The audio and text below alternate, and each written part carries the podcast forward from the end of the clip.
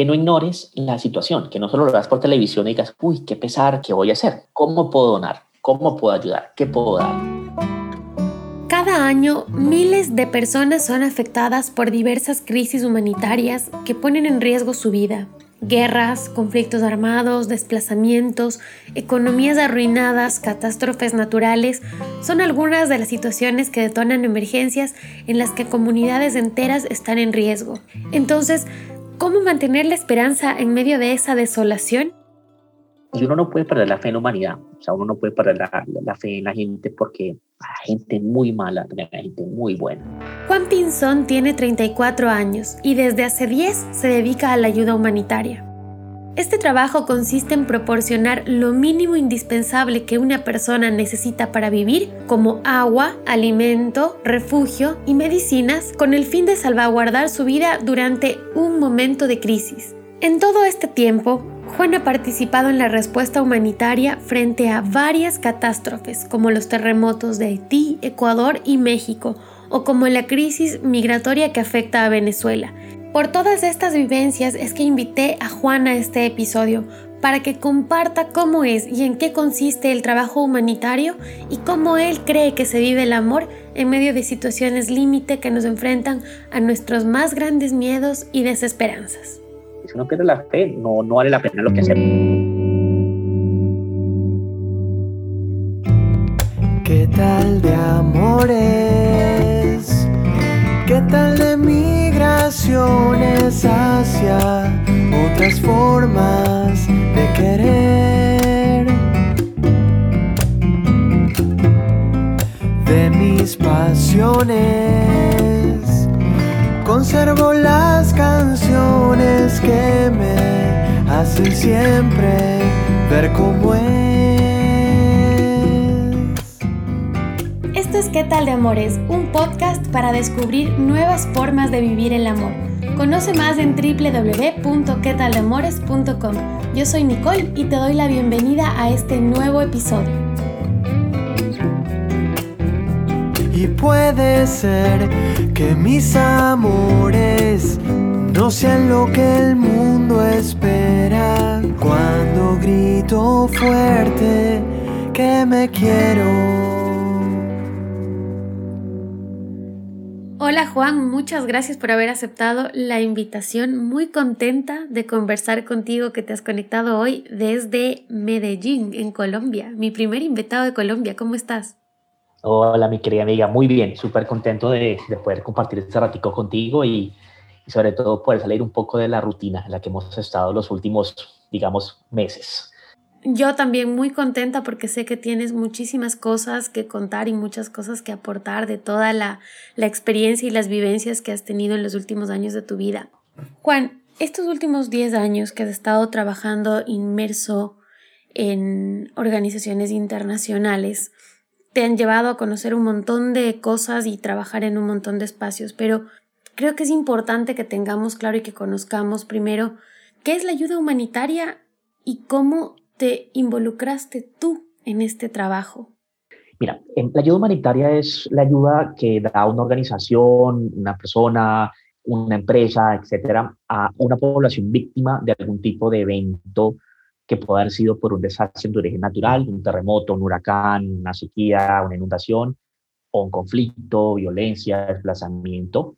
Y, lo que hace la ayuda humanitaria es poder garantizar el acceso a los servicios básicos que todos tenemos y que la gente en algún tipo de, desastre eh, los pierde. Alimentación, atención médica, educación, agua, refugio, etcétera, etcétera. Entonces, ese es como la, el, el, el fundamento de la ayuda humanitaria cómo comencé a trabajar en esto. Eh, fue muy interesante, o sea, yo creo que la semilla de yo trabajar en esto se plantó en el año 2001. Yo en esa época vivía en El Salvador con mi mamá y su esposo y mis hermanastros, y justo en el año 2001 hubo un terremoto muy fuerte en El Salvador, que a mí me tocó experimentar, eh, obviamente, pues yo estaba niño, pero yo me acuerdo como si fuera ayer, eso fue hace ya 21 años, ese terremoto, un terremoto muy, muy fuerte, yo me acuerdo mucho de estar en mi casa, de sentirlo, de ver cómo se caían las cosas, de, del desastre en sí. Y me acuerdo un poco después de eso salir y, ver lo que había pasado, ver las casas caídas, ver em, hubo un deslizamiento de tierra muy fuerte que se llevó muchísimas casas y hubo muchísima gente que, que falleció desafortunadamente. Yo me acuerdo mucho de eso y eso fue como algo que me generó muchísimo interés en decir, o sea, esto es algo que, que pasa. Yo nunca pensé que me, me, iba a tocar un terremoto, sobre todo tan fuerte, y, y me, me, intrigó mucho ver la gente con palas tratando de sacar, eh, de desenterrar las casas, de sacar gente. O sea, fue algo muy, muy impactante. Yo de niño lo viví. Claro, ¿tenías cuánto? ¿13 años? Yo tenía 14 años, como 14, 15 años más o menos. Claro, a plena, estás en adolescencia, todavía eres chiquito, pero con plena conciencia de lo que pasa. Exacto.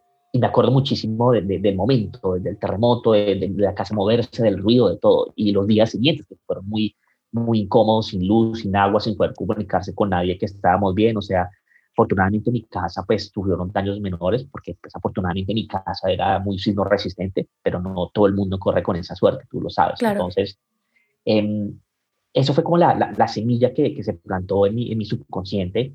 Después yo pues, seguí mi adolescencia, empecé, yo estudié mi carrera, yo estudié Relaciones Internacionales, pero yo nunca pensé que me iba a enfocar en temas de operaciones humanitarias. Yo tenía como en mi mente temas de responsabilidad social, de pronto una carrera diplomática, algo así parecido.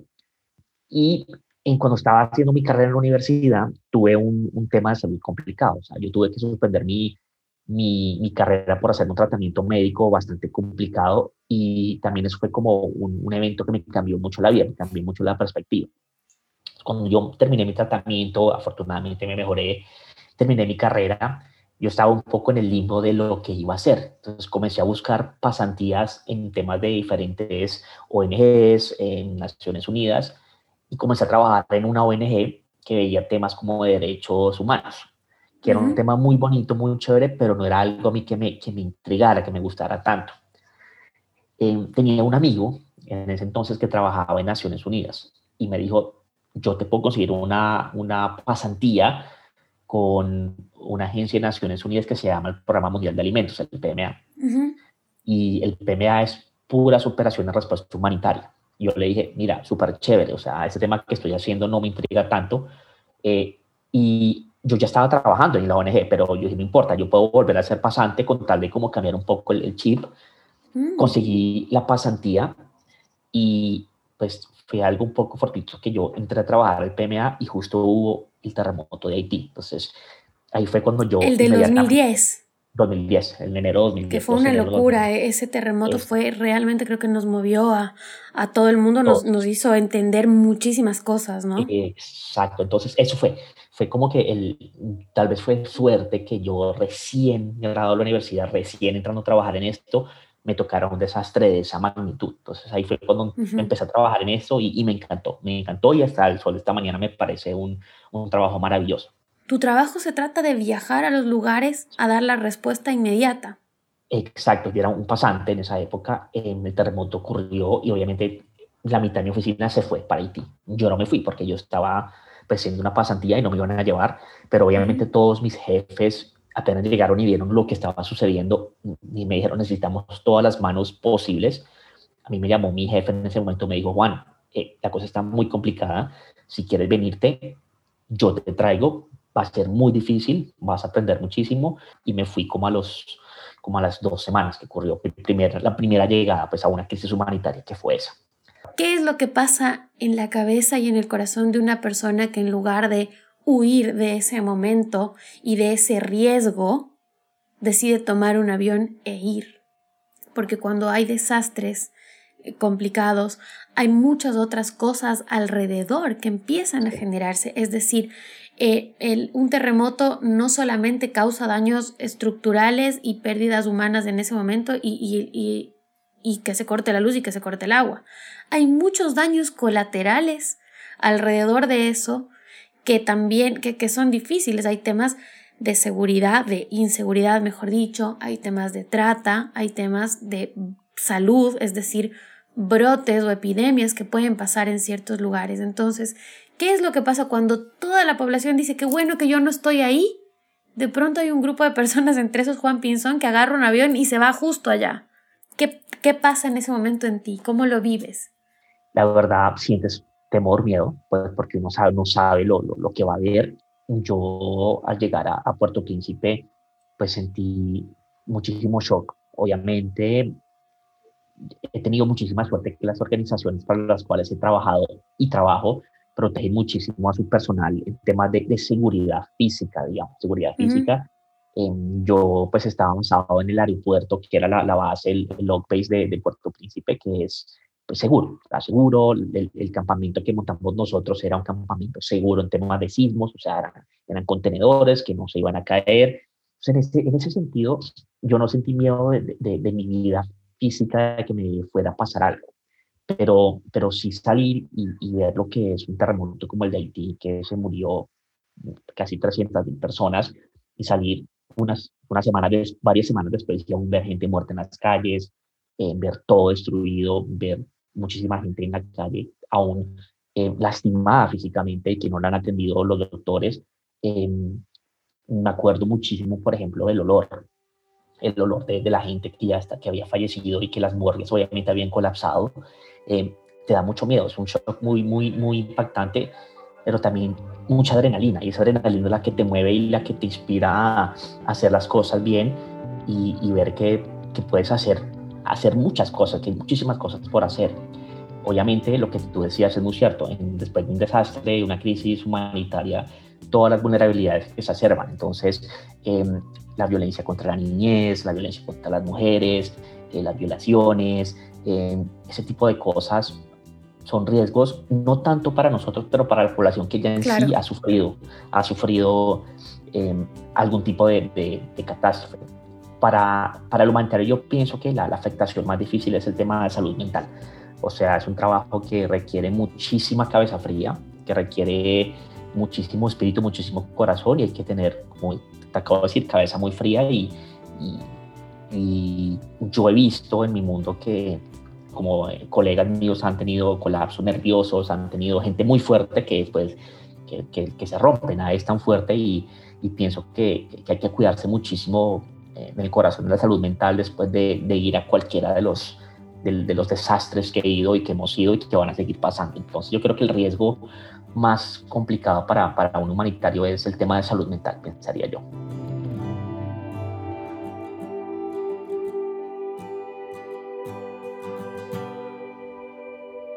Haití fue una gran escuela para mí. O sea, aprendí todo lo que yo sé al día de hoy en temas de operaciones humanitarias, lo aprendí en Haití, porque fue una emergencia de, de una magnitud tan complicada. Yo podría decir que la emergencia más complicada que hemos tenido en la región en muchos años. Como que ese tipo de trabajo me gustó mucho, o sea, me gustó mucho la, la, la experiencia de llegar a un país que no tiene nada y montar una operación que va a ayudar a la gente y que tú ves que ayuda a la gente. Tú has podido viajar muchísimo y conocer un sinnúmero de personas, de familias, de experiencias y de vivencias.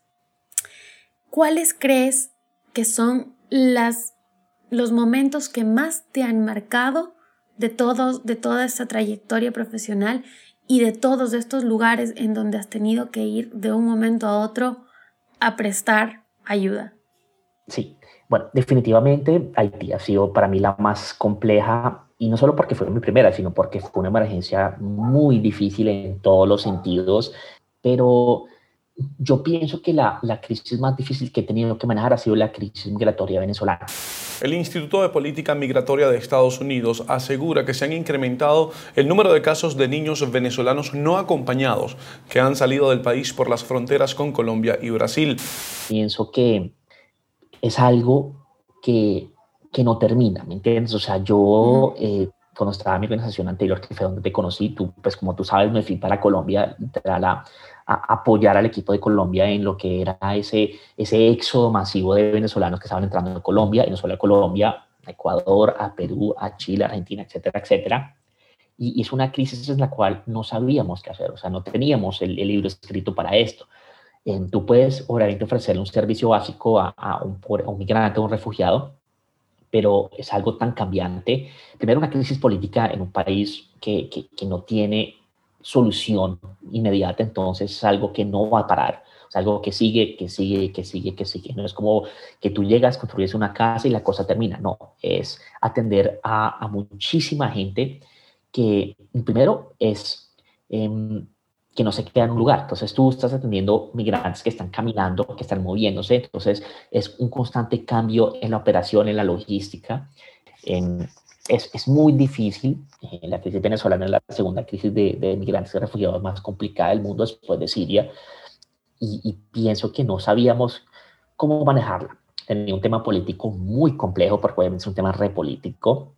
Sí. Eh, desafortunadamente fue una emergencia, sigue siendo una emergencia que tiene muy poca visibilidad por ser Venezuela, por ser un país que era totalmente rico hace muchos años, por ser Latinoamérica una región de renta media, no tenían la atención, no tienen la atención que, que merece. Entonces, es una emergencia que también tiene muy pocos recursos y los países que están recibiendo migrantes no tienen los recursos para, para atender a, a la crisis. Entonces,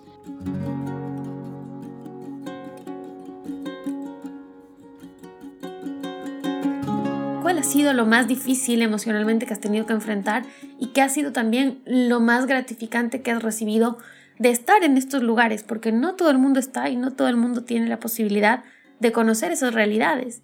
Me recuerdo muchísimo eh, regresar a Haití como cuatro años después del terremoto eh, a un campamento que hacía cuatro años pues no había, se había caído todo, no había casas, no había nada y ver la comunidad reconstruida y ver mucho a una una líder comunitaria que nos quería mucho, mostrarnos con todo el orgullo del mundo, mira la escuela que tenemos, mira la casa que tenemos, mira los niños jugando, mira eh, la microempresa que tenemos, o sea, nos hicieron como un recorrido de, de, de, lo que habían logrado hacer y nos llenó muchísimo, porque nosotros en Haití nos costó muchísimo llegar a eso, llegar a la reconstrucción, fue muy, muy, muy lento. Y me recuerdo mucho de ese momento, porque fue como que por fin, por fin vemos que lo que hicimos tuvo un impacto años después. En Ecuador fue mucho Ahí más dices, fácil. bueno, esto tiene sentido.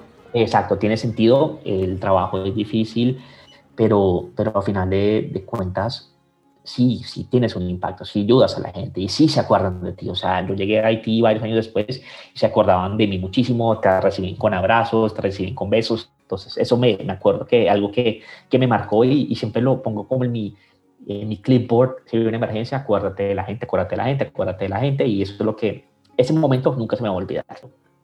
E, esto que dices ahora me parece súper importante, ¿no? Porque a veces uno está tan metido en el trabajo y en la parte profesional y dice, tengo que ir a hacer, cumplir esto, pero estamos trabajando con personas, con vidas, con niñas, con niños, con gente que en muchos casos su vida depende de la ayuda que pueda llegar en ese momento y entonces es como generar la posibilidad, o sea, ser un instrumento en ese momento para que exista la posibilidad de recuperación y de futuro.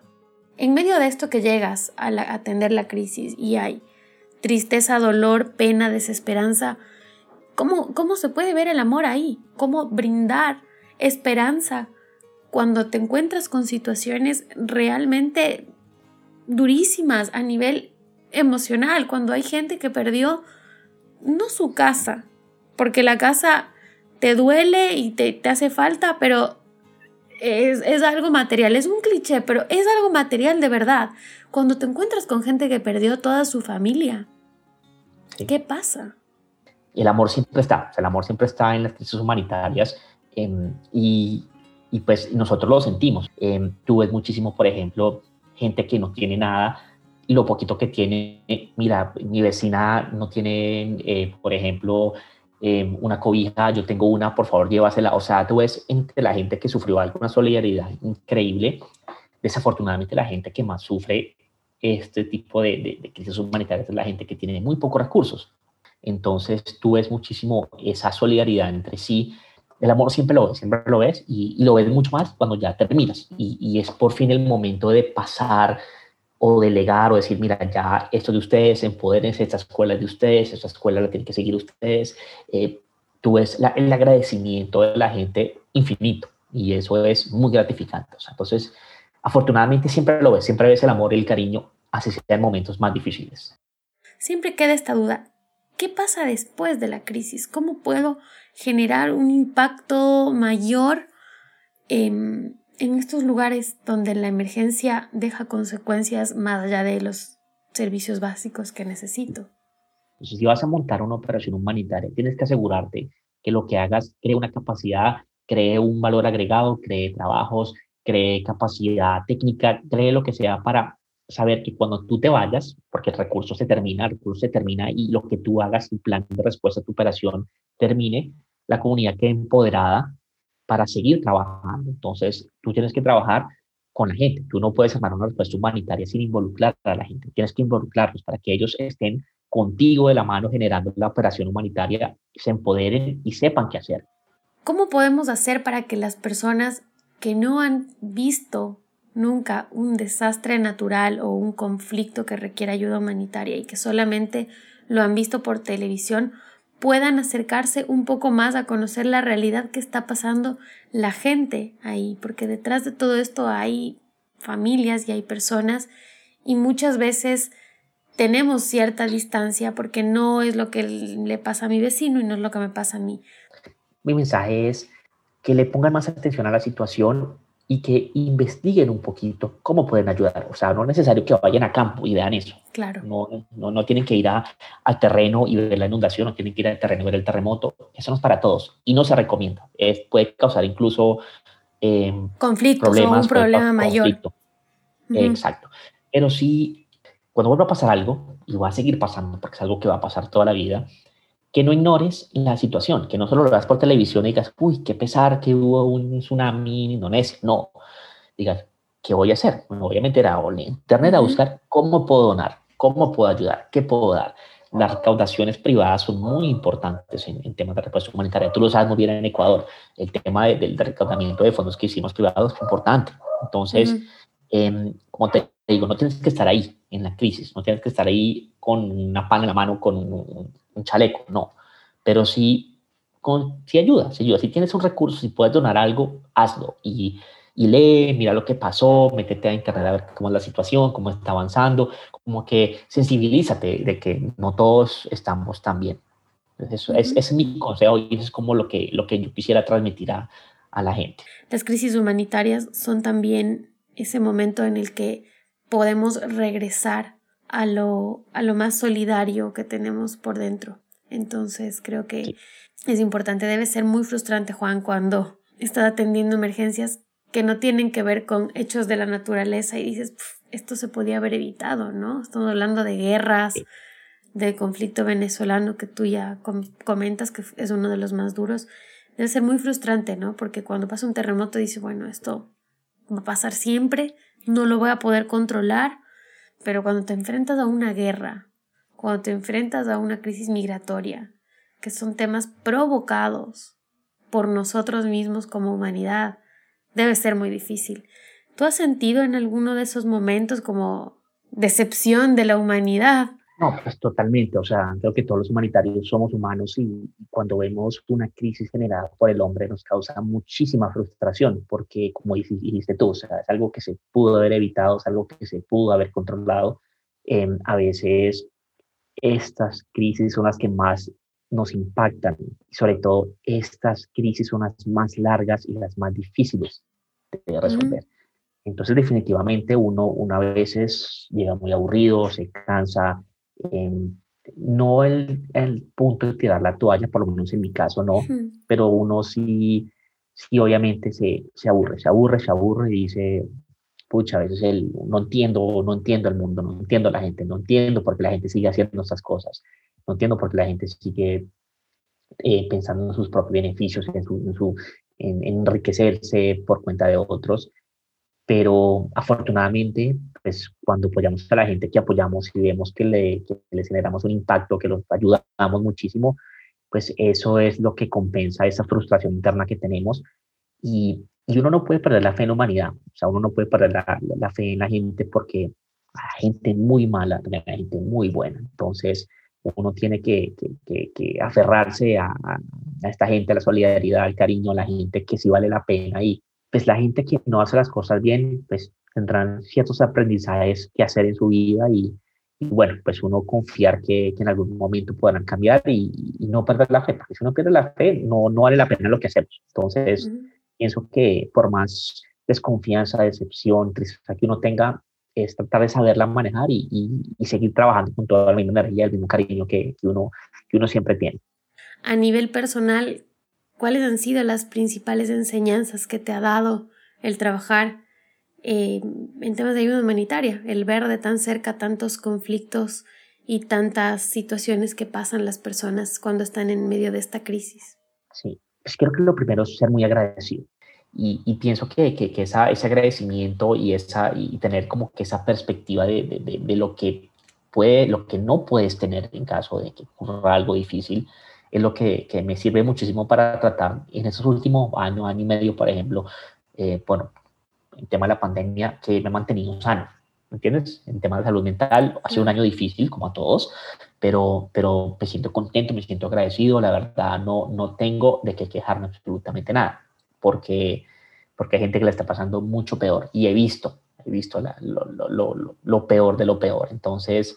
Eh, me ha llenado muchísimo, me ha servido muchísimo para mantener a mi familia eh, un poco tranquila. Obviamente este tema afecta muchísimo a muchísima gente y, siempre me ha servido para ser como la voz de la razón en mi círculo de amigos y en mi círculo de, de familia. Entonces, agradezco muchísimo eso, la verdad.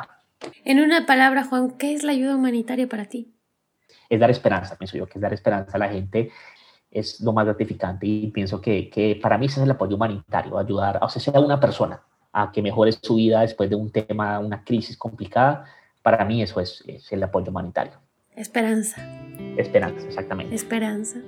Juan, gracias por haberme acompañado en este episodio. Ha sido lindo volver a, a conversar contigo de estos temas que son los que nos, nos unieron a nosotros, los que eh, nos hicieron compartir un montón de momentos, un montón de viajes, un montón de, de madrugadas atendiendo la emergencia en el, del, del terremoto que ocurrió en Ecuador en el 2016. Así que te agradezco mucho por este tiempo, por estas enseñanzas y para, para cerrar te quiero preguntar, ¿qué tal de amores, Juan? Después de toda esta conversación, después de estos 10 años de, de conflictos humanitarios, de estos 10 años de sacrificios, de dejar tal vez a un lado algunas cosas personales para para atender estos conflictos que no tienen tiempo, que no tienen día, que no tienen, no permiten planificar nada. ¿Qué tal de amores?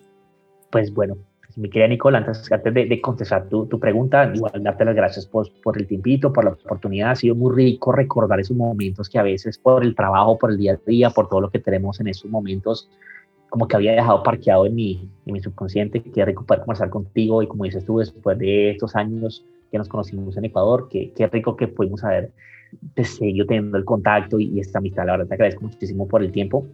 Y pues, ¿qué tal de amores? Eh, la verdad te puedo decir que muy bien, o sea, en temas personales, creo que tengo, soy muy agradecido de tener el cariño de muchísimos amigos, de muchísima gente que he conocido en mi, en mi, en mi mundo humanitario. Eh, muy bien de amores en temas familiares, me he acercado muchísimo a mi familia en estos últimos dos, tres años eh, estoy muy agradecido de recibir muchísimo cariño de, de, de, gente que, quiero mucho y sé que me quiere mucho. Entonces, en ese sentido estoy bien. Tal vez en temas de, amores sentimentales, ahí es donde tal vez tengo que trabajar un poquito lo que te comentaba de, poner un poquito más mi vida personal más en esa balanza con lo profesional. Estoy trabajando en ello. Espero que este año sea el año en el cual pueda como que ya chulear ese último chequecito de, de amor sentimental y, y completar mi, mi, tema. Pero, pero en general, muy, muy bien. Gracias, Juan. Así es. Eh, todos esos amores son importantes en la vida, todos los que hacemos, el, que, el, el, de la, el de las causas que creemos, el de nuestra familia, de nuestros amigos, el de nuestras parejas. Y siempre eh, la vida es este camino en, en llegar a ese balance de todos esos amores que están presentes y que nos, y que nos motivan y que nos dan día a día eh, las ganas y las fuerzas de, de, seguir y de estar en todo. Gracias Juan por esta linda conversación. Eh, te mando un abrazo muy muy grande. El trabajo que se hace a nivel humanitario es súper importante. Creo que era necesario visibilizarlo y que podamos em, entender realmente cuál es ese objetivo. Así que gracias Juan. Un abrazo. Saludos.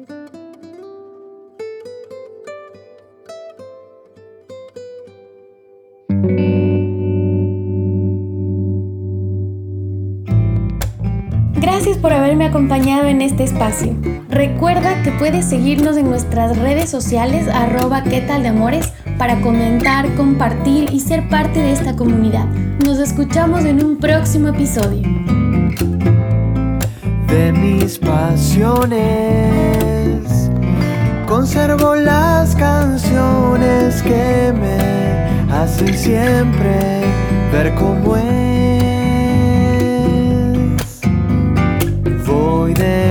Dejándome llevar por los impulsos del amor.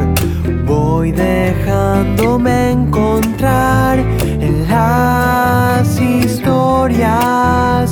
Y puede ser que mis amores no sean lo que el mundo espera. Cuando grito fuerte que me quiero.